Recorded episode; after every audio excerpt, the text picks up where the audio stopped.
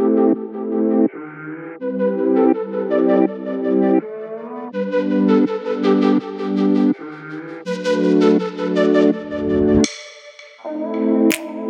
Hola, ¿cómo estás? Bienvenido al episodio número 10 de este podcast Desde Almas. Este episodio es el último de la primera temporada, entonces muchísimas gracias por estar aquí. Quiero pensar que ya escuchaste los nueve anteriores. Y si es así, pues bienvenido de nuevo. Y bueno, estoy obviamente con Jessica Palmerín. ¿Cómo estás? Muy bien, gracias, Fer. Contentísima por la invitada que tenemos. Invitadaza para cierre. Yo se los prometí, se los prometimos que íbamos a tener invitada de lujo. Y así es, me va a tocar el gran honor de presentarla. Eh, la doctora es nada más y nada menos que licenciada en Medicina General en la Universidad Autónoma de Baja California. Tiene un diplomado en colposcopía, maestría en sexología educativa y terapeuta sexual y de pareja por el Instituto Mexicano de Sexología. Tiene un taller de anoscopía de alta resolución, diplomado en terapia psicocorporal y bioenergética, diplomado en terapia de pareja. Ha sido socia fundadora del Instituto Mexicano de Especialistas de Sexología de Tijuana, tiene muchísima experiencia, obviamente, de verdad tengo aquí toda su formación académica y es amplia y extensa, pero más que nada me ha tocado estar con ella como paciente y es una excelente doctora. Les presentamos con muchísimo cariño a la doctora Guadalupe Pío. Gracias por estar aquí. Bienvenida. Pues el honor es todo mío. Muchas gracias a ustedes por compartir los micrófonos conmigo. Y pues aquí estoy abierta para que empiecen a preguntarlo. Te queremos exprimir, Lupita, porque es demasiado lo que queremos saber. De demasiados temas, eh, les anunciamos que, bueno, no va a estar aquí nada más hoy, ¿no? Definitivamente tiene que volver para otros temas. Pero bueno, estábamos pensando, ¿con qué? ¿Con qué vamos a iniciar? ¿No? Entonces, Lupita, por favor, compártenos. ¿Qué quisieras compartirnos el día de hoy para empezar a indagar en este mundo inmenso de la ginecología y sexología? Mira, uno de los temas que más recurrentemente veo en la consulta son pacientes que no saben cómo comunicar con su pareja con respecto al desempeño sexual. Hmm. Les cuesta mucho trabajo eh, decir me gusta de este modo, me gusta de este modo, o de este modo no me gusta.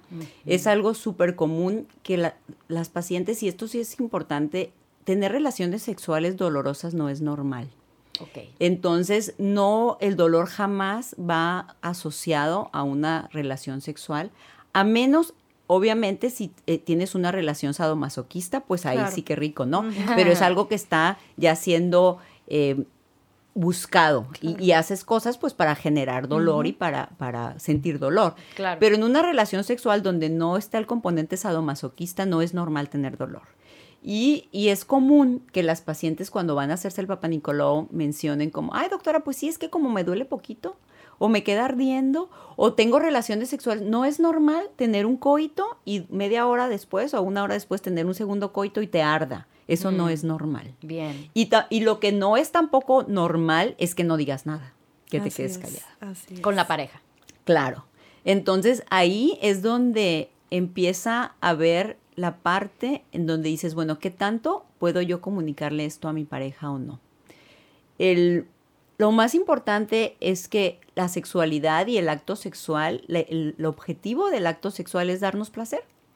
Este, durante la relación, desde el, el, solo hecho de empezar a pensar que vas a tener un encuentro erótico, ya empiezas como, wow, te pones de, buen humor, a lo mejor sientes ya mariposas en el estómago y empiezas, o sea, ya desde ahí empiezas a disfrutar ese encuentro erótico que vas a tener. De imaginarlo. Entonces, exacto.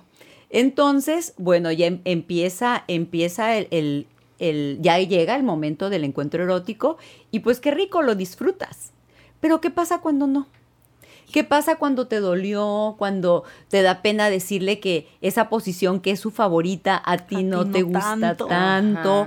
Este, es en esa posición en particular te dolió, este, hoy amaneciste más reseca que nada. O hay veces que, por ejemplo, el que viene en modo sexoso es tu pareja, o la que viene, sí, dependiendo, o tu pareja, pues. y, este, y tú no. Exacto.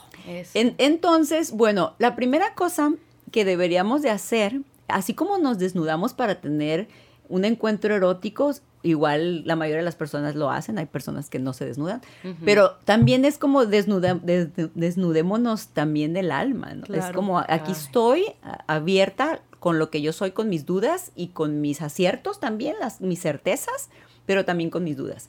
Y una de las cosas que hay que quitarnos de, de- de pre- prejuicios y preideas. Ujú. Yo tuve un programa de televisión hace algún tiempo y por cierto está en YouTube, lo pueden buscar en la intimidad con Lupita, la gran mayoría de esos programas están eh, en, YouTube y este y hay varios, están grabados. Bueno, el primer programa se llamaba Edu- ¿Por qué es importante educar en la sexualidad? Y entonces en, aque- en, en aquellas, en esos, algunos programas ah, tenía un micrófono abierto. Y entonces habla por teléfono una adolescente, que yo asumí que era adolescente por su tono de voz, y me dijo, pero ¿por qué es necesario educar en la sexualidad? A los cavernícolas, ¿quién les enseñó? Hmm. Fue una pregunta que hasta la fecha me acompaña. Ajá. Porque si nosotros siguiéramos teniendo relaciones sexuales como los cavernícolas, yo les puedo asegurar que no habría terapeutas sexuales. No, no habría necesidad. Exacto. Entonces. Porque era no- por instinto. No se trata, exacto, no se trata, porque nuestro cuerpo sabe lo que quiere. Es sabio. Ustedes lo han mencionado en otros programas cuando tú hablaste de la comida, Jessica, y Sí. dices, mi cuerpo sabe lo que me conviene y lo que yo quiero. Exacto. Y entonces, cuando hablaste de la meditación, cuando yo medito y le doy ese tiempo de, de, de- de sosiego a mi, a mi cabeza, me renuevo. Y- Claro. y, me puedo incluso saber quién soy yo. Así Y en la sexualidad es exactamente lo mismo. Mm. Nuestro cuerpo sabe lo que queremos. Entonces, eh, fue interesante porque eh, esta reflexión que me hizo hacer esta, esta persona que habló por teléfono era como, más bien no sería desaprender. O sea, tendríamos como que desaprender. A ver, espérame. Estás en una relación de pareja en donde estás enamorada, estás teniendo sexo consensuado, tu pareja está de acuerdo contigo en tener sexo, pero no estás casada. Y ya de entrada. O tus papás te carga. dijeron que, eh, que les estás fallando. Claro. O estás, eh, está casado él o él está casado ella. Y por tienen cada quien sus rollos, pero pues ahí está, ¿no? Y entonces es, todo ese contexto es el que hace que entremos a una relación coital o a una relación sexual con todo un bagaje Así que nos es. está acompañando. Exacto. Y entonces ese bagaje es el que hace que no podamos estar abiertos. Incluso, por ejemplo, teniendo relaciones sexuales, ¿para qué? Porque muchas veces es como, voy a tener sexo con esta persona porque si no tengo sexo se va a ir y yo quiero que esté conmigo. Claro. Entonces, es, es todo un tema muy interesante porque, bueno, el, el no perdiéndonos de cómo tener una, una sexo, eh, una comunicación asertiva sexual con tu pareja, pues lo primero que tienes que tener es una relación, en primer lugar. Así es. El- hay hay un, un punto en donde yo les digo a las, a las personas que van a empezar a tener relaciones sexuales por primera vez, nueve cosas que tienes que saber antes de tu primera relación sexual. Y Tome una de, nota, y una de tome esas nota. cosas es con quién vas a tener relaciones sexuales. O sea, antes de tener relaciones sexuales, tú tienes que tener cubierto dos puntos. El riesgo de un embarazo, si en tu proyecto no está embarazarte, y el riesgo de una enfermedad de transmisión sexual, una infección de transmisión sexual. Entonces, obviamente, si yo voy a tener relaciones sexuales con alguien que nunca ha tenido relaciones sexuales, pues no voy a tener riesgo de que me infecte. Pero yo tengo que saber esa información primero. Y que aparte tienes- creerle. Claro, claro, exacto. Bueno, eso ya es independiente, para eso tienes una relación. Pero entonces, ahora, si voy a usar un método anticonceptivo, también tengo que negociarlo con mi pareja. Claro. ¿Cuál? Entonces, la primera cosa que tienes que saber antes de tener una relación sexual es que tú puedas, perfectamente vestidos y lúcidos, hablar del tema. Por supuesto. Por Porque supuesto. hay veces que tú tienes relaciones y es interesante porque yo lo veo mucho en la consulta. Hablaste de este tema con esta persona. No, doctora, No. tenía pena. Pero no tuviste pena para desnudarte y tener un coito. Exacto. Y de verdad que Y, es una y entonces, realidad. ajá, y entonces, y usaron condón, no, y entonces ya las veo en la consulta, ay doctora, me vas a regañar, es que tuve relaciones sin condón y, y no, no, pues no sé si él ha tenido, si se, está sano, La no está angustia, sano, angustia, etcétera, ¿no? y ya tengo comezón y me duele y me arde y hazme todos Mm. los exámenes y que no sé qué. Entonces, es como, a ver, espérame.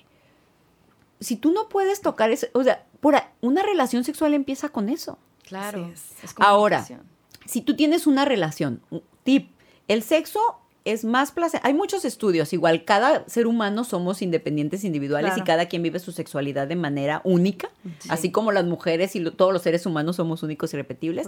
Cada quien vive su sexualidad de manera única. Otro punto, en la sexualidad no hay normal ni anormal. Hay lo que me gusta y lo que no me gusta, lo que me siento Mm. cómoda, lo que no me falta el respeto. Y no, o sea, tú tienes que ser también muy coherente con esa parte. es muy común que me pregunten, doctora, ¿es, no- ¿es normal tener sexo anal? Doctora, ¿es normal este, el sexo oral? ¿Es normal? No, o sea, yo le pregunto, ¿te gusta? Si te gusta, yo tengo pacientes que tienen or- orgasmos anales solamente. Y ellas siempre que tienen prácticas sexuales tienen un coito anal porque así les gusta. O tengo pacientes que a ellas les gusta penetrar a sus parejas a través del ano con vibradores, con los dedos, con lo que sea, porque así es como ellos logran el orgasmo. Y mientras esté consensuado Claro. y los dos estén disfrutando, eso está Dale. bien. Está bien. Entonces volvemos a que el autoconocimiento es el paso número uno, ¿no? Porque si no te conoces, ¿cómo vas a decirle a la pareja qué? Claro, qué hacer. exactamente. Entonces, ese es, la primera cosa es conocerte y saber qué es lo que te gusta, cómo te gusta. Igual hay veces que no sabes, porque nunca lo has experimentado. Es lo que te iba a preguntar, Lupita. ¿Cómo alguien que, que nos escucha hoy puede decir, híjole, pero no tengo ni idea de qué me gusta y qué no? ¿Cómo comienzas a conocerte o a explorarte? Mira, este, regresando, vamos a dejar eso ahí un poquito, regresando, la comunicación no sexual, la comunicación en general es importante. Ok.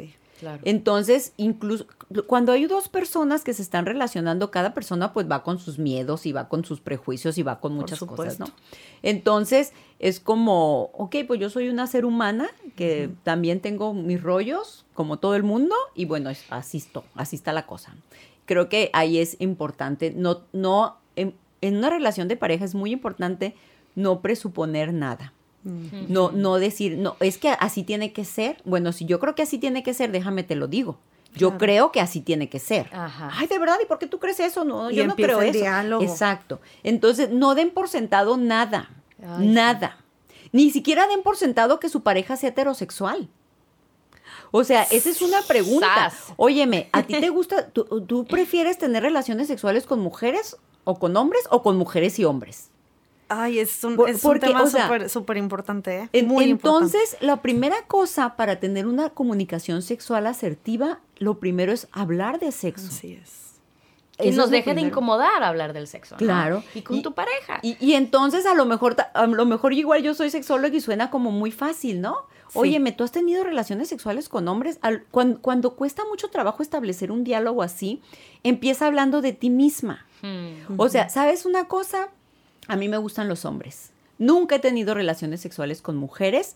No me late tener relaciones sexuales con mujeres. Y sí tengo amigas lesbianas y no tengo rollos con la homosexualidad. ¿Y, ¿Y tú qué ondas con eso? Sí, das, das pie, ¿no? A que la Claro, otra y- entonces en lugar de que se- la- muchas veces cuando uno hace preguntas muy directas como, oye, ¿eres homosexual? La persona se siente agredida, Así Claro. es. se siente, o incluso es como, ¡Ah! O sea. ¿por, ¿Por qué? por ¿Qué qué pi- hice? o sea, ¿Qué como hice, que, no? ajá, ¿por qué estás pensando eso? Ajá. Sí. E- Es como cuando el hijo le pregunta a la mamá, oye mamá, ¿hay condones de distintos tamaños? Y en lugar de que la mamá le conteste, no sé, o, o vamos a la farmacia y preguntamos si hay condones, lo primero que la mamá hace es, ¿por qué? Ya estás teniendo relaciones sexuales seguramente. Sí, Ajá. esa chamaca Así es. no me gustaba si yo te Así miraba. Y pobre. Sí, Y, y entonces sí. es muy común que llegan esos adolescentes a la consulta y me dicen, doctora, yo no pude hablar del tema con mi mamá porque yo traté y pues mi mamá me empezó a decir un montonal de cosas que no son ciertas y que y aparte se enojó. Sí. Entonces, una manera para tener una comunicación sexual asertiva empieza hablando de ti misma, de ti mismo. A mí me gusta, sabes que yo he tenido fantasías con hombres, nunca he tenido una práctica, pero igual de repente si se diera, pues a lo mejor estaría dispuesto. Poner Claro. sobre la Este, mesa todos sí, los claro. temas. Y entonces cuando tú, cuando tú abres tu alma y, y abres tus dudas, es, ya no estás siendo agresivo con la persona. Ni tampoco la persona se siente como, o sea, no es una pregunta directamente, sino, y entonces eso permite abrir un canal de comunicación. Entonces siempre cuando, cuando vayamos a tocar un tema escabroso, empieza hablando de ti misma. Claro. Este, ok, y entonces retomando lo que me habías preguntado. Sí, porque digamos que ahí ya sería cuando la, la persona sabe que le gusta y que no le gusta y ha tenido experiencia y ya más o menos tiene una dirección de, de qué, qué es lo que, lo que la llena o lo que la complementa o lo complementa. Pero ¿qué pasa si alguien todavía no sabe qué le gusta, si todavía no se conoce en el área sexual? Mira, en- en- hay, tenemos muchas fuentes de información sobre sexualidad y prácticas sexuales. Lo que nosotros hacemos durante un acto sexual se llama práctica sexual. Puede ser sexo oral, sexo anal, mordidas, pellizcos, etcétera. Lo ¿no? que sea. Lo que ustedes quieran hacer, orinarse, hacerse Sí, popó, sí. etcétera. De todo hay. Entonces, hay veces que uno tiene información porque lo leíste o porque lo viste o Claro. alguien te platicó, etcétera. Entonces, si tú quieres probar una nueva práctica sexual con tu pareja, aquí lo ideal es decirlo. Oye, o sea, jamás nunca se te ocurra, o sea, meterle un dedo en el ano a tu pareja sin, haberle, dicho. claro. Jamás. Sí. No. Ni orinarla tampoco, ni cosas no, así, no, jamás. Eso hay que hablarse. Ento- Entonces, Por favor. entonces, sí, claro. Entonces, en ese sentido, es como decirle, oye, sabes que leí esto, vi esto, me platicaron, y a mí me gustaría ver si, si lo podemos hacer. Entonces, obviamente, como la- el acto sexual involucra mucha eh, sensación Así y es. emociones, entonces puede ser como que tú estés a punto del, del orgasmo y no quieras como pararte y de repente el, el otro pues resulta que le empieza a doler o le empieza a molestar o algo. Entonces ahí lo que se recomienda es, bueno, como no sabemos si nos va a gustar y si nos va a salir bien, entonces lo que- y, y el salir bien significa que vamos a obtener placer Claro. con, con esta Y que a los dos nos guste Y lo claro, mismo, ¿no? Claro. Entonces vamos a poner un código. En el momento en que yo diga que esto no me gustó, voy a decir amarillo. Y amarillo significa párate, Paras, ya. alto, esto no, no, aquí no está lindo. Y entonces no se vale que la otra persona insista por, ay, es que estaba muy excitado y pues ni modo, no me No quité. pude parar. Ajá, claro, o sea, eso es una falta de respeto total y mata cualquier acto sexual, lo mata inmediatamente. Entonces, pero sí es hablarlo, siempre es hablarlo. Ponerlo sobre la mesa, Claro, intentarlo, claro, claro. porque bueno, si no lo pruebas es como una comida, ¿no? Pero Tienes que mira, probarlo. Perdón, pero si no tiene pareja la persona y se quiere preparar para cuando tenga la pareja ya comunicarlo, ¿cómo, ¿cómo se conoce? Mira, a- aquí, hablando, por ejemplo, ya de este tema como de una práctica sexual diferente, pero yo creo que podríamos empezar con las cosas más básicas. Ajá, un exacto. coito común y corriente, un coito este, con el pene adentro de la vagina. Ya. Para, para, para cosas técnicas, coito significa que algo in- se introduzca a un orificio. Eso nos lo enseñaban en quinto de Sí, primaria, claro. ¿no? Está la fotito. Sí, sí. exacto. Entonces, eso es un coito. Pero, ¿qué pasa, por ejemplo, si tienes relaciones sexuales y no tuviste orgasmo? ¿O qué pasa si tu pareja dura con la erección media hora? Y ahí estás tú con, con- esperando hora. a que el otro termine y tú ya terminaste Aburrida. 20 veces y ya, así ya te viendo el empieza techo. a rozar Y empiezas ya a ver el techo. ardor y pues ¿qué, qué hago, no? Como ¿qué le digo? Ajá. O qué, cómo le hago si estoy teniendo esta posición y sí se, empecé a sentir rico, pero luego ya no siento rico nada más. Y entonces, ¿qué ondas? O sea, Ajá. y lo estoy hablando desde la mujer, Claro. porque desde el punto de vista sociocultural, todavía en el 2019 es muy bien visto que una mujer tenga poquitas parejas sexuales. Ay, sí. O una. O sea, si una o que sea virgen. Sí. Y este, y, y es muy ah, mal visto si una mujer llega a una relación sexual de pareja eh, con mucha experiencia. Así es. Porque se supone que desde el estereotipo de género, el que tiene que saber y enseñarle es él a ella. Ay, no. Y entonces, de repente, las mujeres fuimos educadas a, a- a la sexualidad, mantenerla así como hibernando. Reprimida. La, y de- tienes hibernando y entonces de repente tiene como que surgir, ¿no? De la Sí. nada, así un buen día tiene que surgir porque ya están todas las condiciones dadas. Y tienes que estar lista y Sí, preparada. claro, claro, cuando no hiciste nada al respecto. Sí. Entonces aquí entra esta parte, el- el- lo- lo que tú preguntabas, Fernanda. Mira, la sexualidad forma parte de nuestro ser humano. Yo no le puedo decir a un niño, te voy a dar huevo, pero que no te sepa el huevo. No, no, no debes de paladear el sabor del huevo. O sea, eso no puede ser posible Claro, porque claro. ya tenemos las papilas instaladas. Los seres humanos somos seres sexuados desde que nacimos hasta Así que es. morimos. Eso significa que toda nuestra vida tenemos capacidad de sentir placer sexual. Un bebé, hasta que él puede coordinar, o sea, su, su cerebro ad- adquiere la madurez para tener coordinación cerebro-mano, el bebé se puede tocar. O sea, lo- en los niños, ellos, eh, y yo digo que son afortunados los niños y las niñas que se descubren la capacidad de sentir en sus órganos sexuales pélvicos. Un niño le da comezón, le pica el pañal y se rasca Claro. y se da cuenta que se siente Ay, bonito. esto está rico. Claro. Y entonces se sigue tocando. Y son niños que se meten la mano debajo del pañal y el niño tiene orgasmo, meseta y resolución. O sea, tú puedes ver un niño teniendo un orgasmo, como su, su, su boquita, su labio superior se le llena de sudorcito, la carita se les Sí. pone pálida y luego coloradita y luego se- Sí. tienen el- la resolución. La- fíjate, la respuesta sexual humana en un niño es muy interesante porque ellos, el, el periodo refractario es el periodo en que tú tienes el orgasmo y estás listo para empar otra vez otro, otro. ciclo nuevo Ya. de estímulo sexual efectivo, Claro. excitación y demás. Entonces, en los niños el periodo refractario es bien poquito. Entonces, Rápido ellos pueden tener un orgasmo y pueden volver a empezar otro ciclo inmediatamente. Wow. En, los, en las personas adultas o en un adolescente existe una cosa que se llama estímulo sexual efectivo. El estímulo sexual efectivo es aquello que nos prepara para empezar un, un ciclo sexual, de una respuesta sexual humana. Puede ser que te hable tu novio y te diga, ay, te voy a quitar los calzones ahorita que llegue y te voy a morder. Y eso, ¡cling! nos Sí, pone ya. en modo sexoso. Se activa. O sea, nuestro cuerpo tiene una respuesta y eso es normal. Eso es una claro. respuesta que yo no decido que suceda Muy natural. natural. Entonces, este, en, en los niños no, la- ellos no, o sea, ellos pueden ver, un niño una niña puede ver una, una escena erótica o una mujer desnuda y no va a decir, ay, qué, qué buenona está esta mujer o qué buenona está este hombre. No, el, el niño, él no tiene eso. Lo- el estímulo sexual efe- efectivo en los niños es físico.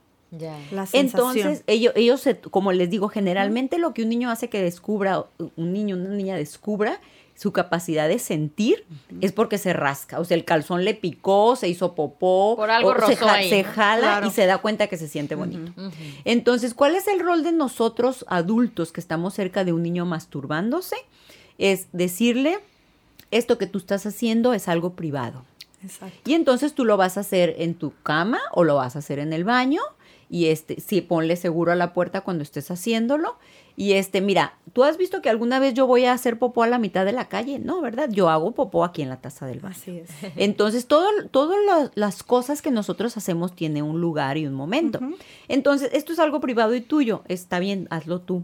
Eh, no es para que los papás piensen que el hijo va- o la hija va a ser una degenerada, un O maniático que fue sexual abusado, o ¿no? cosas. También no, es como exacto. muchas la- la Entonces es como, entonces, cuando un niño tiene la fortuna de conectarse con su capacidad de percibir y sentir placer, conforme ese niño o esa niña va creciendo, empieza a explorar.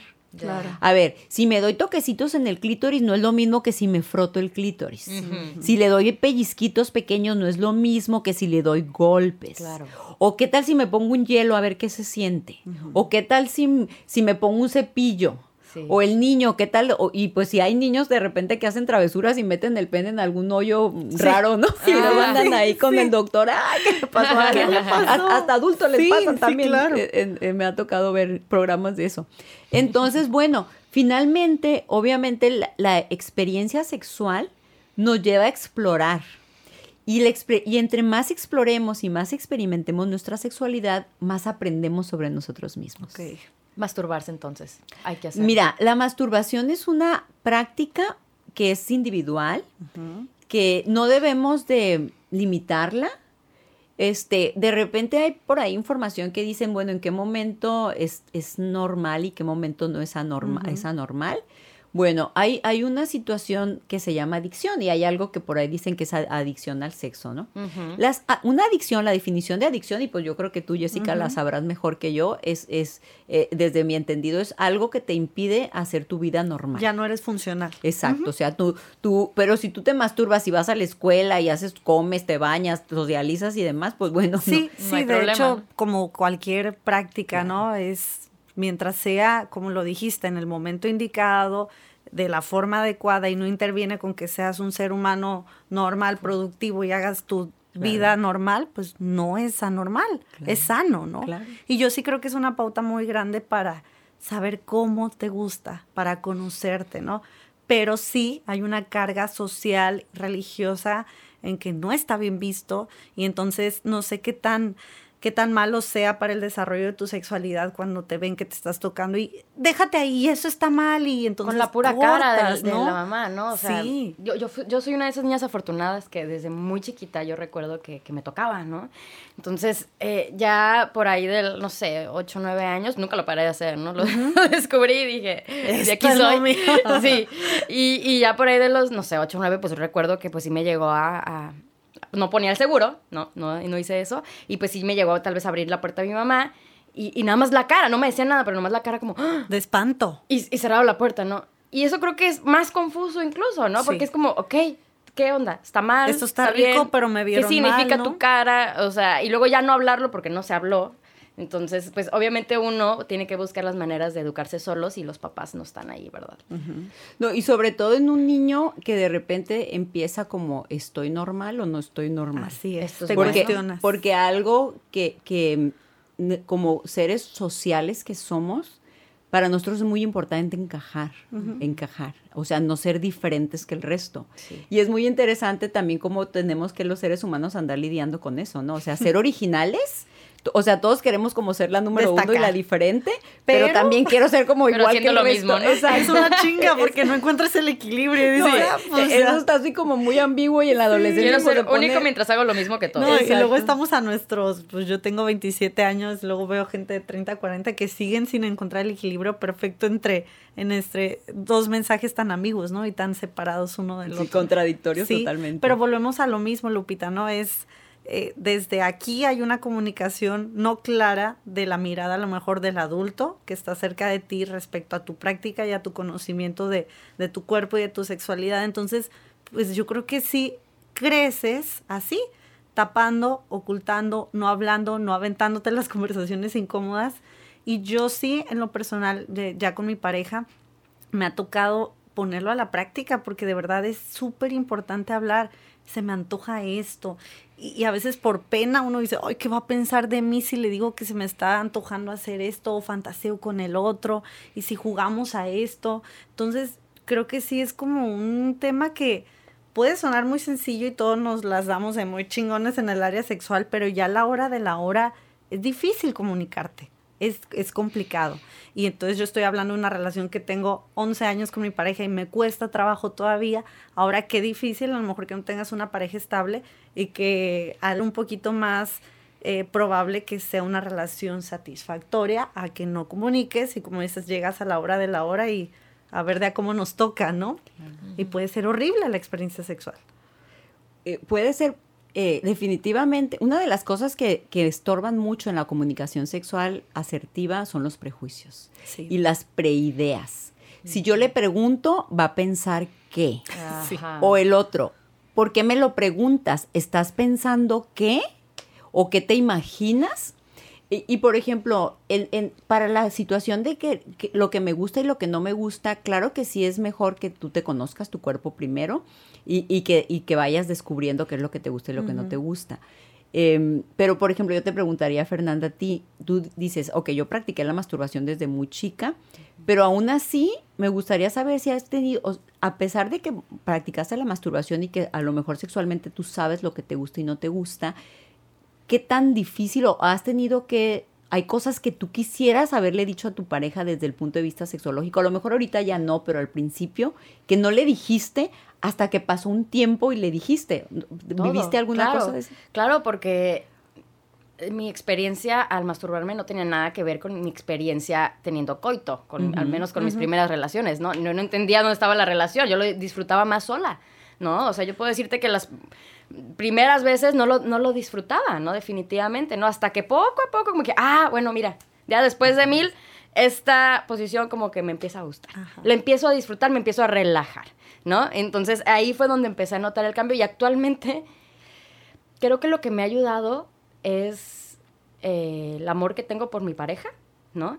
Y que hay bastante comunicación. Y yo siento que el amor me abrió, me abrió esta puerta a abrirme y a relajarme.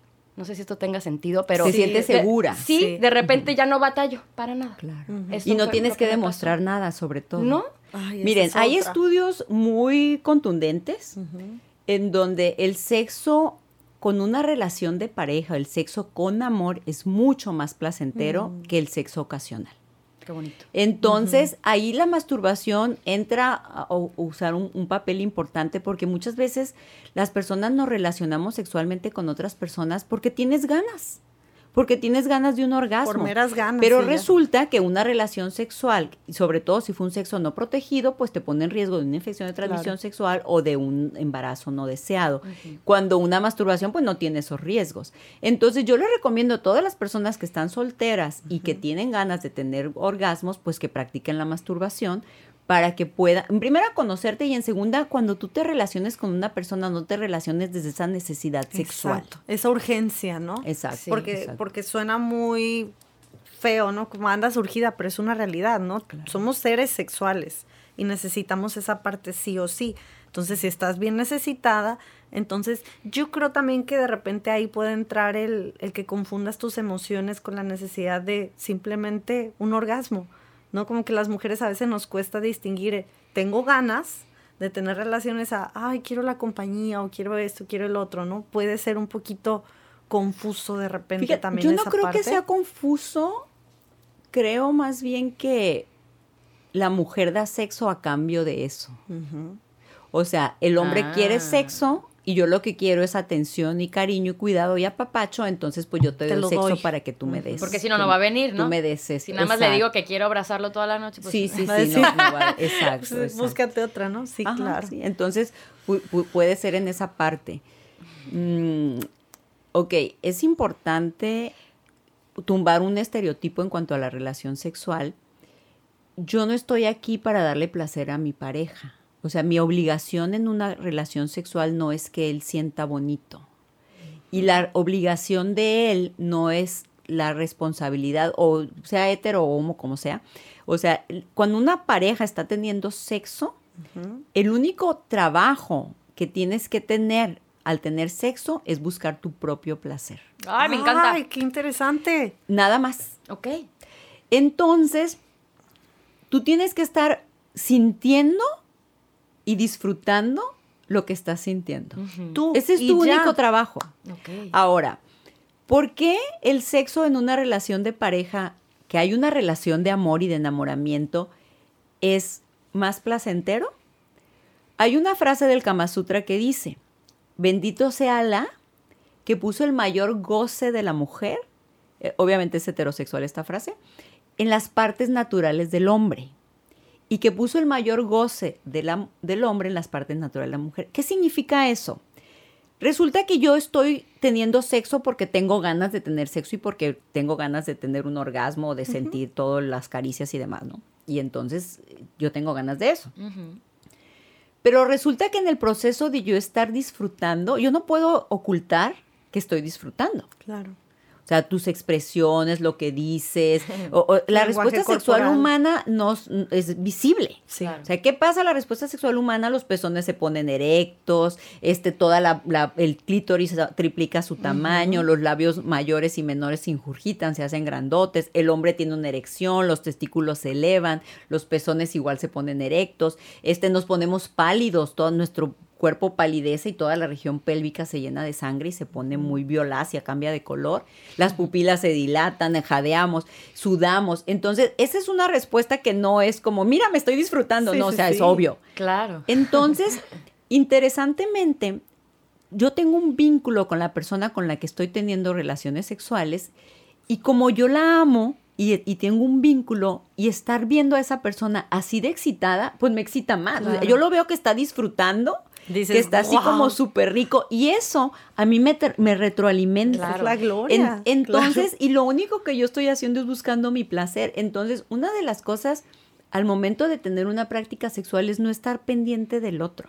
Creo que La responsabilidad es. ¿sabes que me dolió? No, párale. Ya. O sabes que quiero cambiar de posición porque, porque quiero cambiar de posición. Y, y ya. Exacto. Y entonces el otro. Ajá, y, y puede ser que el otro diga, pues está bien, o sea, cambiamos de posición sí, de volada. no importa, Y este, porque es muy interesante que de repente estás en, un, en una posición y tú ya no estás sintiendo bonito, pero te quedas ahí porque piensas que la otra persona está sintiendo bonito. Y luego este, este, dices, ay, es que ya, ya, ya terminas, ¿no? Tienes el orgasmo y demás, y- o terminas. Y luego dices, ay, es que ya me había cansado. Yo también. también. Y yo me quedé ahí contigo porque yo pensé que estaba disfr- Pero volvemos a lo mismo. El yo pensé, yo Claro, me imaginé. Entonces hay que pensar menos, ¿no? Como que estar O sea, más en el momento el- el y no estar sexo analizando. No se piensa, Fernanda. Claro, claro. O sea, de entrada ni Para poquito. empezar. El sexo no se piensa. Sí. o sea, lo que tú tienes que hacer antes de tu encuentro erótico es checklist. Ok. Tu lista de, checar tu lista. Relaciones sexuales protegidas, eh, riesgo de embarazo, no, palomita. Ok. Riesgo de infección de transmisión sexual, no, palomita. Ahora sí, ya. Ahora Dejamos que el cerebro en el Sí. buró, por favor. Ahí se, se piensa antes, Claro. pero en el acto no. Pero ya en el acto sexual, el acto sexual se siente. Sí. Y entonces, ahí, ahí es cuando empezamos a ser congruentes con nosotros mismos y nosotras mismas. Y entonces dices, así no me gustó y sabes qué, párate. Incluso, por ejemplo, yo les digo a mis pacientes cuando tienen problemas de resequedad vaginal, se siente. O sea, puede ser que tú empieces el coito súper lubricada y muy rico y todo, y de repente empiezas a sentir como crac, crac, crac, como que ya está pasando aquí? rechinando, ¿no? Sí. Te empieza a arder o Alguien ya algo. no está ahí presente. Y entonces Sí. es, páralo y vamos a ponerle más gelecito. Claro. Claro. Porque ya me resequé. O cuando de repente empieza el, el, la sex- el, el órgano, el, el- el acto sexual, el coito, pues es mete, saca, mete, saca, ¿no? Y llega un punto en que pues ya dejas de sentir. Por muy rico que estés sintiendo, Por ya supuesto. paras de sentir. Claro. Entonces ya es el momento de cambiar de posición. Incluso, por ejemplo, no sería mal este, no, no con- de parar el coito. Ándale. Paras el coito. ¿sabes que Una mordida, una Ajá, nalgada, una chupada, otra cosa. Y de verdad que es etcétera. riquísimo porque creo que también a veces sentimos que precisamente pensamos el sexo y sentimos que, ah, pues los besos y el preámbulo va antes del coito y ya durante el coito no puedes regresar a eso. ¿Y quién dice? Claro. No, Pero que haya nadie lo preámbulo. ha Es que a dicho. veces que no hay preámbulo también, ¿no? Y cómo tiene, cómo afecta a una mujer, ¿no? Digo, hablando de mí, pues la única que puedo hablar. O sea, para mí es completamente otra historia cuando hay preámbulo, cuando no hay. Pero me ¿no? imagino que también eso es algo muy personal, ¿no? También hay que comunicarlo, ¿no? Tal que vez. les guste. Mira, el, el sexo, algo que no podemos hacer con el sexo es encasillarlo. Sí. O sea, a veces un rapidín puede ser la cosa más Ah. genial del mundo. Sí, Estoy de acuerdo. Y este, y a veces no. Sí, O sea, no. sí. Este, eso tiene mucho que ver con la educación desde el género. Hmm. Ok, a los hombres, no, a lo mejor ya en las- yo tengo 50 años y a lo mejor en la generación de ustedes ya les tocó cosas diferentes, pero en mi generación todavía no era muy bien visto que los niños recibieran caricias, besos y abrazos de su papá. O porque es niño, a él no lo voy a besar y abrazar tanto, Claro. pero ella sí es niña, entonces la voy a besar y abrazar más. Todos los seres humanos tenemos una etapa que se llama estímulo sexual efectivo y la excitación. El estímulo sexual efectivo ya decíamos que es el momento en que nos pone en modo sexoso, puede ser una fantasía, puede ser un olor, puede ser una palabra.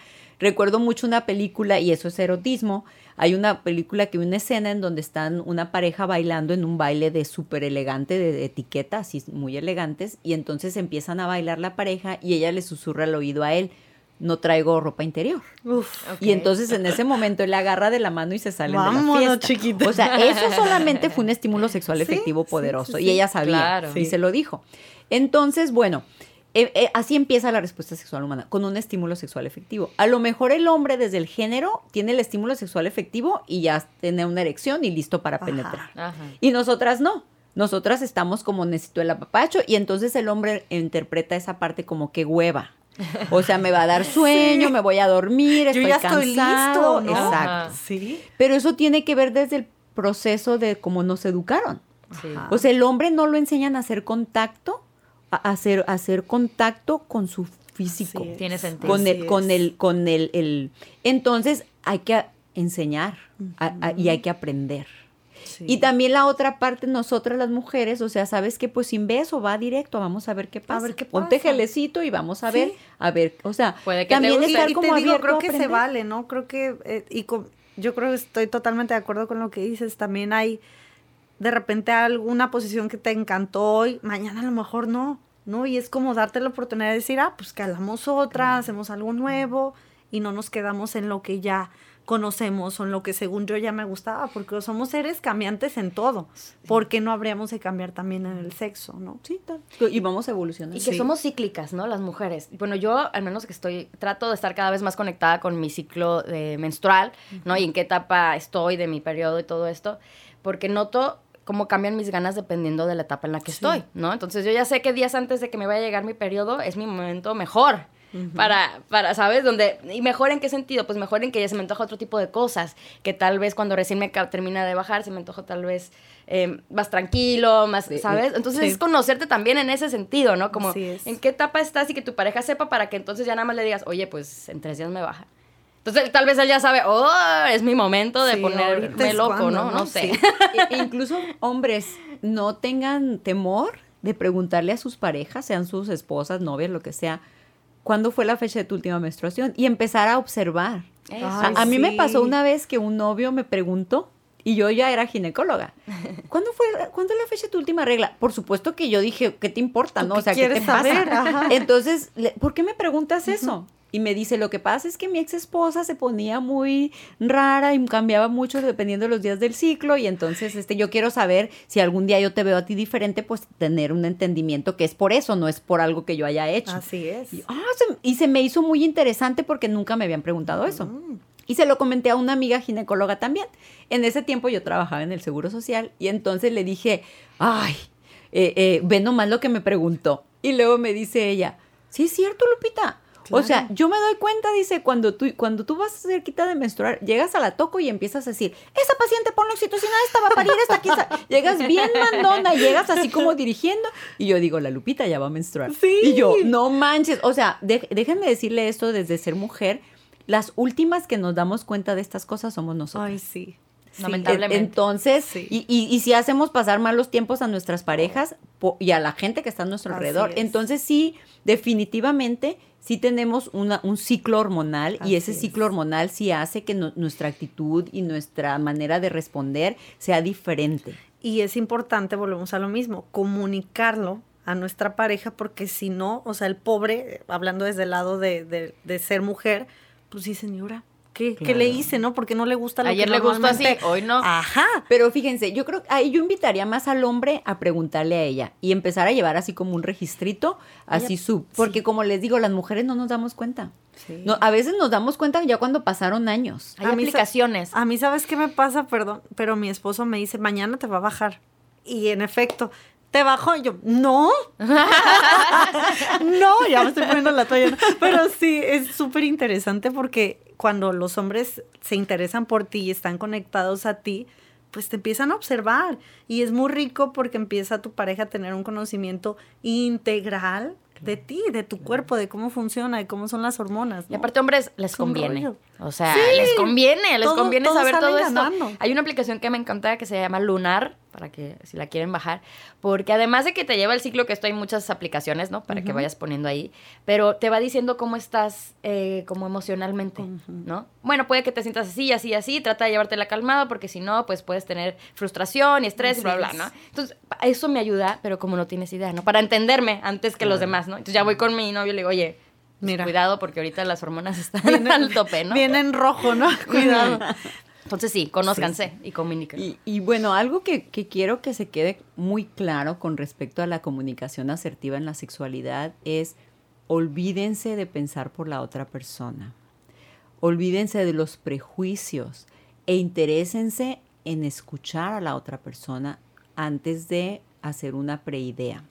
Mm. Este, hay una, una parte que se llama fantasías. Y las la fantasía puede ser un estímulo sexual muy, muy intenso y muy bonito y puede ser una práctica sexual también interesante podemos tener una fantasía es eso, es una fantasía. O sea, puede decir, yo puedo tener una fantasía de tener relaciones sexuales en la copa de un árbol y este y luego que llegue un águila y me ponga un huevo en la cabeza. O sea, eso es imposible que suceda. pero es tu fantasía. Entonces, en, en, en el caso de compartir, por ejemplo, las fantasías, no se trata de que ustedes hagan un prejuicio. O sea, si yo tengo fantasías con eso, no, pues qué loca está, está enferma, maniática, etcétera, ya, y ya me voy.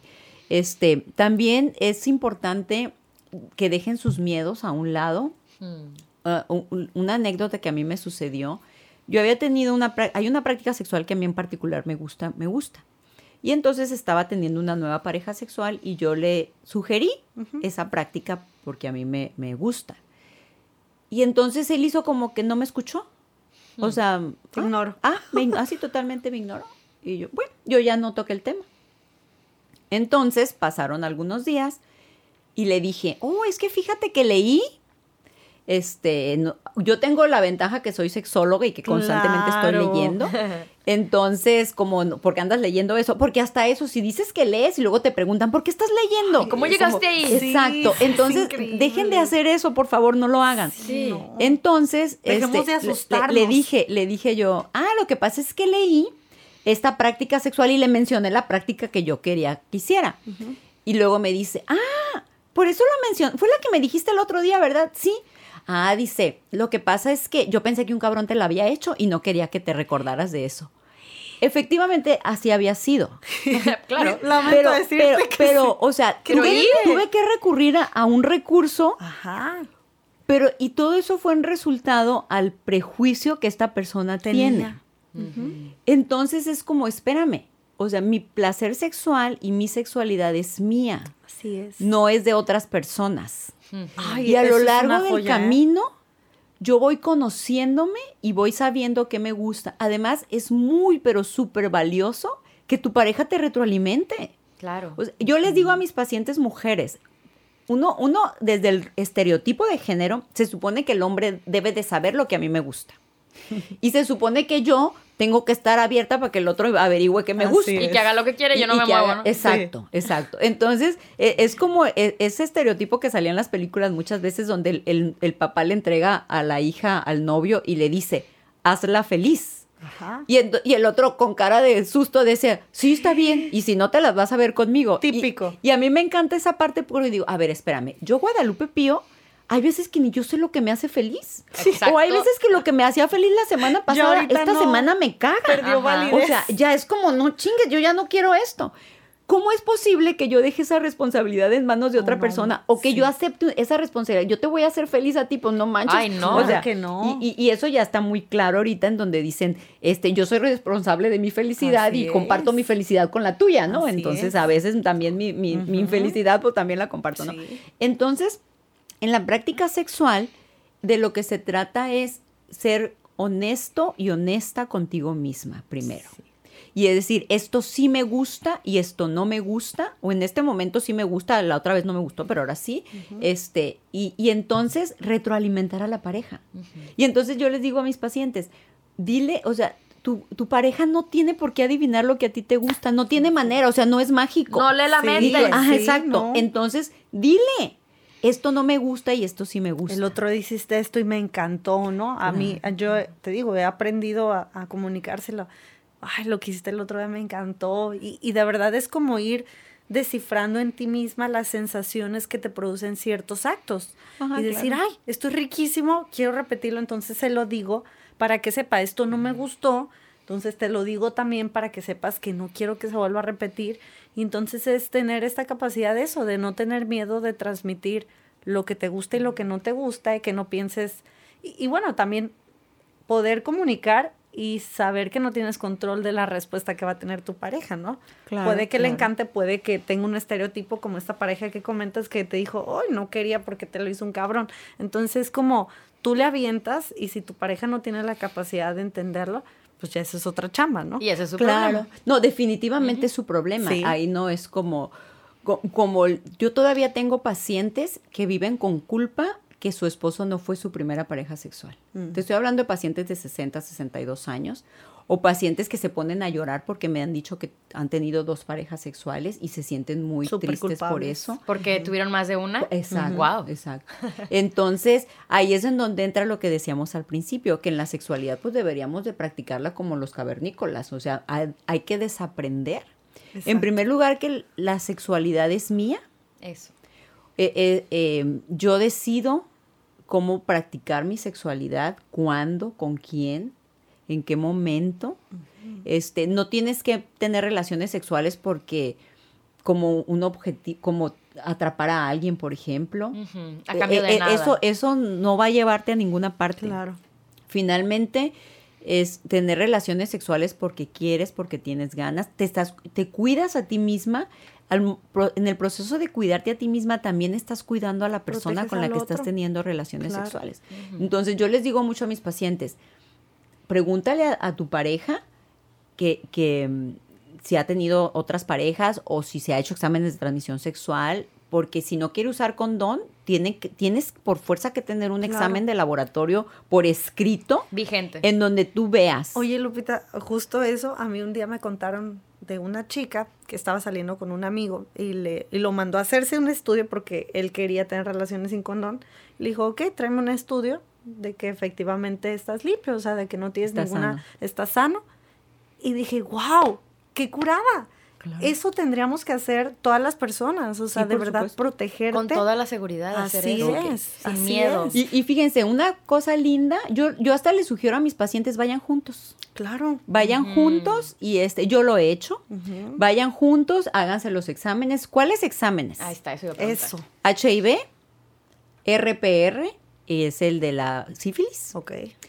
eh, hepatitis B, antígeno de superficie de hepatitis C, anticuerpo contra hepatitis B, anticuerpos contra herpes 1 y 2 y la prueba de clamidia. La prueba de clamidia se puede hacer en orina o se puede hacer con una muestra tomada directamente del cuello de la matriz o de la uretra, pero en orina es menos agresiva. Perfecto. Entonces, esos bichos, hepatitis B, hepatitis C, clamidia, HIV, sífilis y herpes. ¿Qué tanto lo recomiendas? ¿Qué tan regularmente tendremos que estar haciendo? Cada vez que tengas sexo no protegido.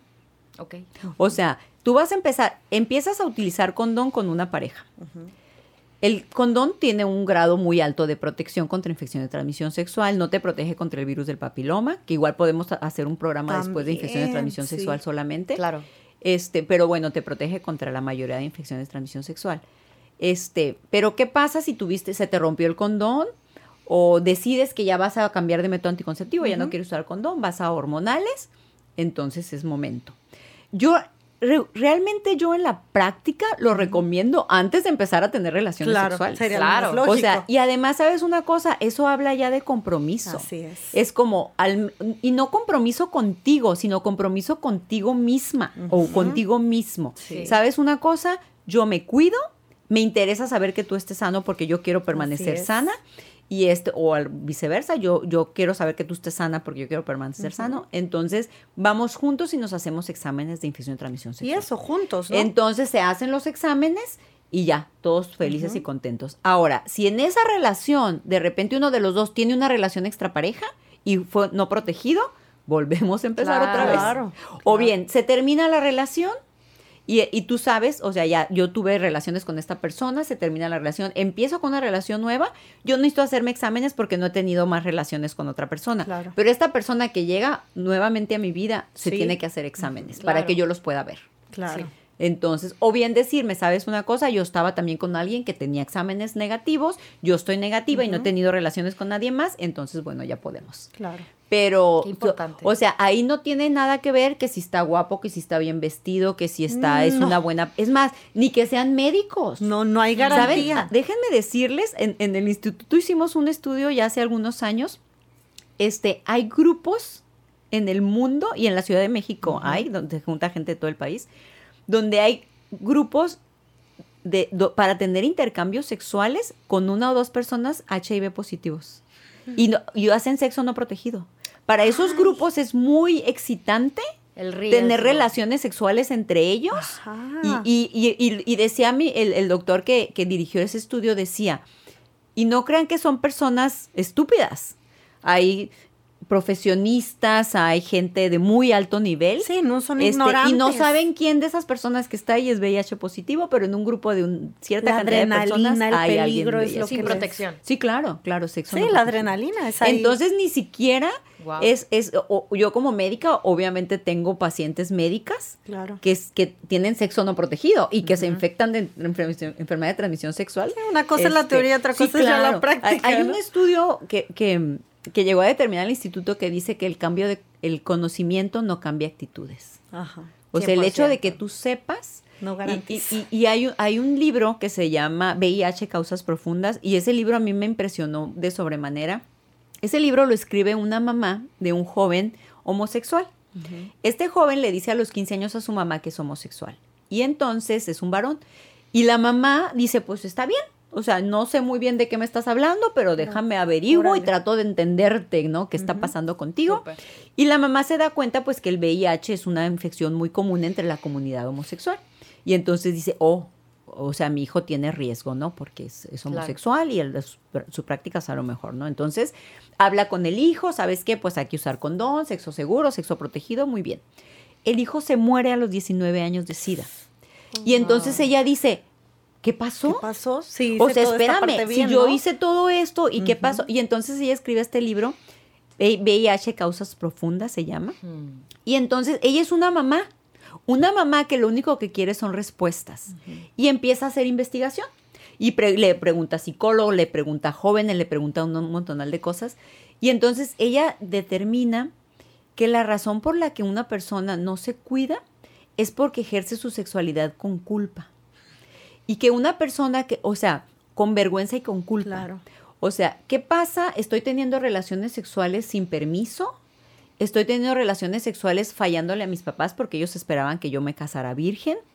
Estoy teniendo relaciones sexuales porque porque quiero ganarme a este mono que me gusta y que él no, no, él parece que es una cosa sexual. Entonces empiezas a, a, a, ejercer tu sexualidad con culpa y con vergüenza. Y una persona que tiene culpa y vergüenza no tiene la capacidad para negociar un preservativo. Claro. Porque, o sea, todavía, o para exigir. Exacto. ¿Sabes una cosa? Pues yo no sé si estás enfermo o enferma, hazte exámenes. A mí, eh, demuéstrame. En, ¿no? Ajá, entonces, es, es, las causas profundas por las cuales nos ponemos en riesgo, tanto para un embarazo como una infección de transmisión sexual, es porque sentimos vergüenza y culpa Wow. al ejercer la sexualidad. Totalmente. Entonces, en ese momento es como, espérate, ¿no? O sea, no soy, no estoy siendo una mala persona porque tengo ganas de tener sexo. Porque disfruto el sexo. Claro. No estoy siendo una mala persona porque estoy enamorada, estoy enamorado y te me antojas mucho Ajá. y quiero y quiero tener una práctica sexual contigo. No no es no, o sea, el, el- el querer limitar la sexualidad de un joven, por ejemplo, de una joven es, es- yo, es como les digo, si de repente naciéramos en una sociedad donde decimos, en esta sociedad, aunque todos tenemos ojos, está prohibido usar los ojos hasta los 15 años. Ya los tienes puestos, ¿no? Ajá. Pero está prohibido. Y aparte, si abres los ojos, no veas. No veas. Sí. Porque ahí los tienes. Pero no veas. En- entonces, bueno, como está prohibido y como no podemos evitar que veas, porque pues tiene los ojos puestos, entonces le vamos a poner una venda a este bebé que ya nació y a los 15 años le vamos a quitar la venda, porque a los 15 años puede utilizar los ojos. Sí. O sea, eso suena a una barbaridad. Tontería. Claro. Suena a una monstruosidad. Obviamente, si tú le tapas los ojos a un ser humano, se le van a atrofiar y seguramente no va a ver. A los 15 años que le Así quites la venda no va a ver. Órgano que no se usa se atrofia. Entonces, la sexo- como en el sexo en realidad no nos va a pasar nada tangible, nada como, ay, pues mira, es- ya es manco sexual o ya va a ser infértil o va a ser, sí, no sí. pasan No cosas ve, de ese pues. tipo. Entonces, sí decidimos en nuestra sociedad decidir, decidimos poner reglas y límites a la sexualidad. Y decir, no, pues es que está en la edad de la punzada, no dejes que salga y que no, no sé qué, no te toques, no te veas, no esto, no lo Chiflando y otro. aplaudiendo. Sí. Exacto. Y entonces cuando no es así. O sea, los seres humanos tenemos la instalación hecha toda la vida. Y lo mismo sucede con los viejitos. Lo- hi- hice un Mm. programa eh, eh, con un geriatra hablando de sexualidad en la, en la edad mayor. Y una de las cosas es, uno, uno de los elementos que no tenemos es educación. Como no nos enseñaron a hablar de sexualidad, nosotros no sabemos cómo hablar de sexualidad. Claro. Y mejor nos quedamos callados, como la historia que me platicaste, Fer, con de tu mamá, ¿no? Que cerró la puerta y Claro. hizo cara de susto, no te dijo nada, Y aquí pero, no pasó pero no nada. lo menciona. Sí. En- porque no lo mencionamos, no porque seamos malas personas, sino porque la verdad es que no No sabemos, sabemos cómo. cómo abordarlo. Ajá. Entonces, pues no sabes cómo y pues te quedas callado mejor. Este, y e- ese es un, un punto. Y la otra cosa es que tenemos que reconocer la sexualidad como una parte inherente y propia del ser humano, Así es. sin culpa y sin nada. La, eh, la sexualidad, el poner restricciones y límites es una herramienta de control. O sea, yo puedo controlar, yo puedo... eh, yo me he encontrado jóvenes cuando me ha tocado dar pláticas en la secundaria, que afortunadamente ahorita los niños viven con menos culpa la masturbación y ya están más, eh, yo les, pre- les pregunto cosas y demás y sí bueno. están más abiertos a eso. Pero recuerdo mucho un, jo- un, un chamaco que compartió, un niño, un, un joven, me dijo, yo tuve mi primera relación sexual porque estaba una, una compañera mía diciéndome que quería tener sexo conmigo y yo no quería, ella no me gustaba y no tenía ningún vínculo con ella y ella me dijo, ¿o qué? ¿No eres hombre? Ay, típico. Y entonces cuando le cuestiona la masculinidad a él, él se ve en la necesidad de demostrar que es masculino. Y entonces, ese es uno de los roles de género que también debería ser otro, otro tema de- Sí. del programa, los estereotipos de género, en donde nosotras las mujeres no tenemos que hacer nada para demostrar que somos mujeres. El, el- el- no sé si a ustedes les tocó, a, a mi generación sí tocó, cuando corríamos, de repente decían, vieja el último.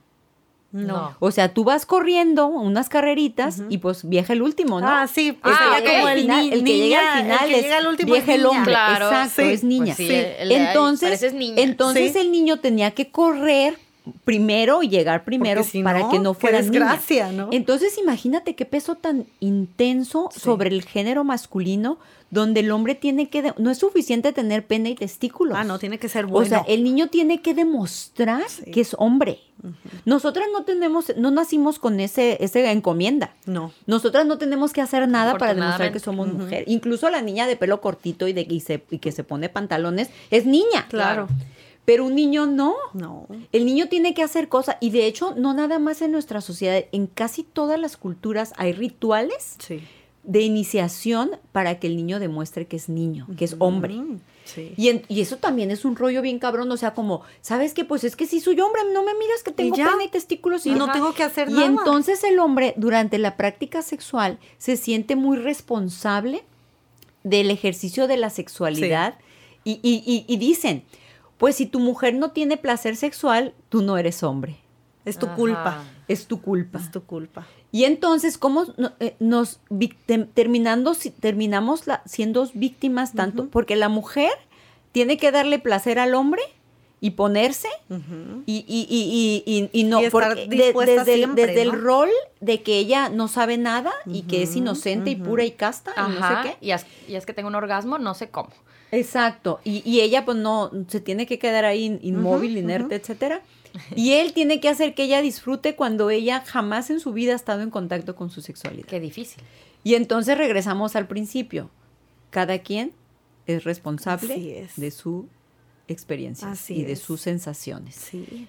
Y sobre todo mujeres, ¿no? Hagámonos responsables, ¿no? De, de, de nuestro placer. O sea, si no me está gustando y llevo años con esta persona, o experimento o me voy de esta persona, ¿no? Si, ¿Por O qué? me conozco, ¿no? Pues simplemente platícalo. O sea, empieza Ponlo con sobre la mesa. Sabes que me duele. Sin miedo a decir, Sí. no, No me, me gusta, gusta. eso. Y, Sí. y no fingir.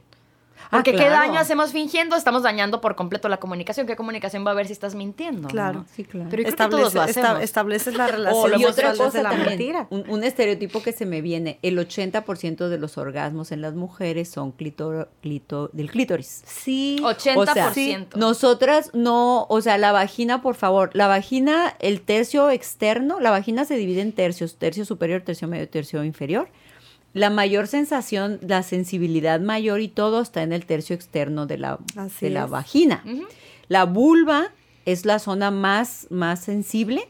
La vulva es lo de- quitando los, los vellos, quedan los labios mayores, los labios menores, el clítoris, el vestíbulo. to- vean, por favor, véanse en un espejo. Ay, eso es. es- Véanse en, en internet, vean ahí la anatomía, identifiquen las estructuras de- vete, el nombrecito, conócete. véanse. en- ok, no hay vulvas feas ni bonitas, no Ay, hay. Hay ay. vulvas sanas y enfermas. Eso. Dele las gracias a tu vulva porque te hace sentir placer, así Ay, sea sí. prieta, sea gorda, sea flaca, sea flácida, tenga Sí, canas, no, no tenga importa. canas. Claro. O sea, eso, por favor, el clítoris no sabe si tú tienes lonjas o no tienes lonjas, ahí está. Y, Se y- trata y de te vas- sentir. se va a hacer que Sí, sientas rico. Y de verdad de que valores ese órgano tan bello, tan único Claro. que te conecta contigo, con, con tu pareja, o sea, que te hace sentir placer. Es una cosa bella la sexualidad. Qué beneficio ser mujer, la verdad. Yo estoy muy feliz de ser mujer.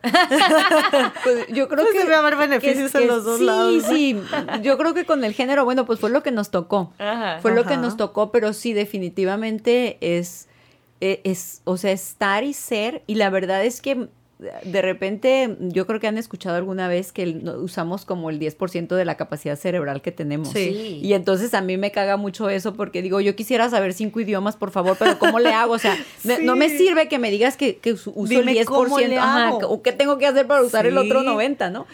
Entonces, eh, con respecto a la sexualidad, el órgano sexual más importante es el cerebro. Eh, me encanta y el órgano sexual más grande es la piel. Entonces, sí. denos, hay que darnos oportunidad de sentir.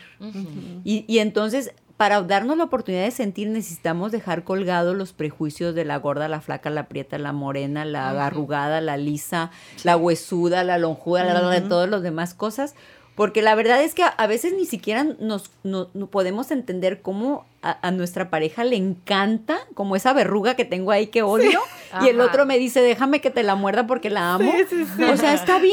Sí. Claro. Sí, es increíble, pero realmente volvemos a lo mismo, son los autoprejuicios que uno se Sí, pone claro, a sí misma. Entonces no te permite disfrutar, ¿no? Lo que decíamos hace rato, que, que conforme creces vas aprendiendo a dejarlos a un lado y no es casualidad que con la edad disfrutas más el acto sexual, pero porque dejaste el miedo, dejaste el temor, te atreves a comunicar, esto quiero, esto no quiero, y también este es el cuerpo que tengo y no me importa Claro. estar desnuda y disfrutar y sentir y experimentar. Entonces sí creo que es, es un tema bien importante, es bien importante. Ojalá que, que, bueno, yo aprendí mucho, Claro. mucho, tomé muchas notas mentales, pero yo creo que sí ponerlo en práctica es eso, ¿no? Irte conociendo, ir hablándolo, tener la conversación que a veces queremos evitar, porque va a darte pauta que tengas una vida sexual mucho más placentera.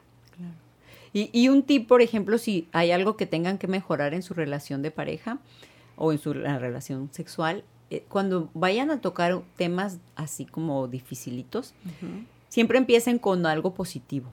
Ah, Cua- Cuando, nosotros le decimos a, a nuestra pareja, tenemos que hablar, no. o sea, desde ahí te pones el Ya escudo, valió. o sea, van a llover chingadazos. Sí, Ajá. Y modo protección. Sí, y, y- y una de las cosas que tenemos desde el género, que las mujeres hablamos mucho y que los hombres casi no hablan, Sí.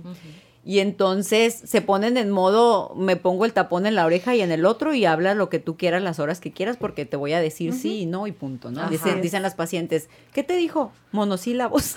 ok, Sí, entonces la primera cosa, y eso ya como desde seres humanos que somos y que nos gusta ser, en, tener nuestro oído endulzado. Entonces, cuando vayan a tocar un tema sexológico de algo que su pareja esté haciendo que no les gusta, empiecen con algo positivo Claro. es que me encanta como me besas, me encanta como me guiñas el ojo, me encanta esa mordida que me das y esa nalgada.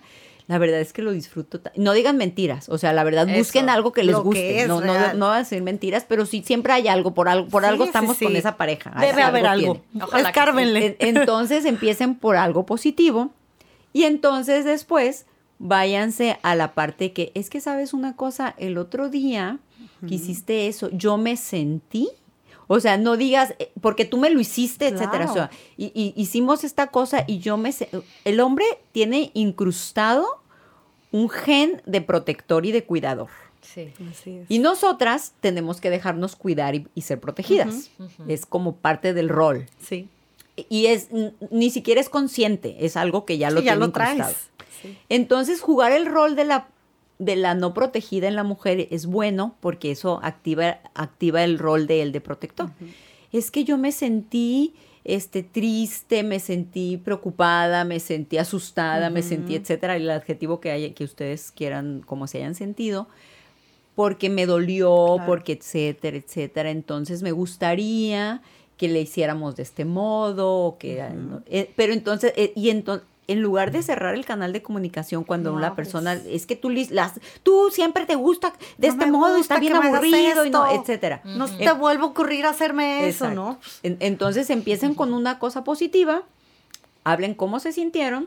Como les digo, hablar de sexualidad siempre es más fácil hablar desde De ti, claro. antes de cuestionar a la otra persona, porque lo primero que, que sucede es que nos sentimos agredidos. Es que es un tema sensible. O sea, hablar de sexo es un tema difícil. Todavía hay muchas personas que no se te atreven ni siquiera a dialogarlo. Entonces, sí es una práctica que tienes como tal, ¿no? Ir practicando, ir haciéndolo.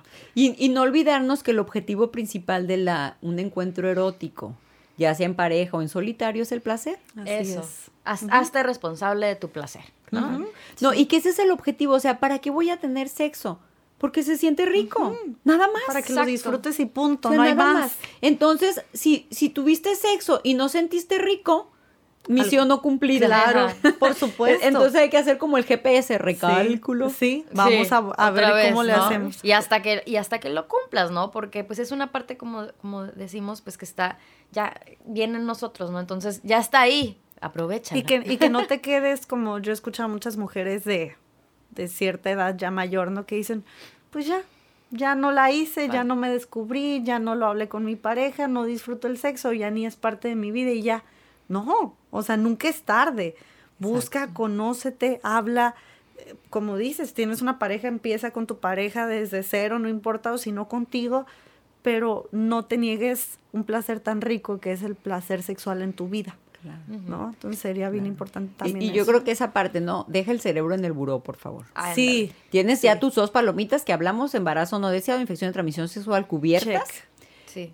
Incluso el sexo sin tener eso cubierto es un te- se sufre, ¿eh?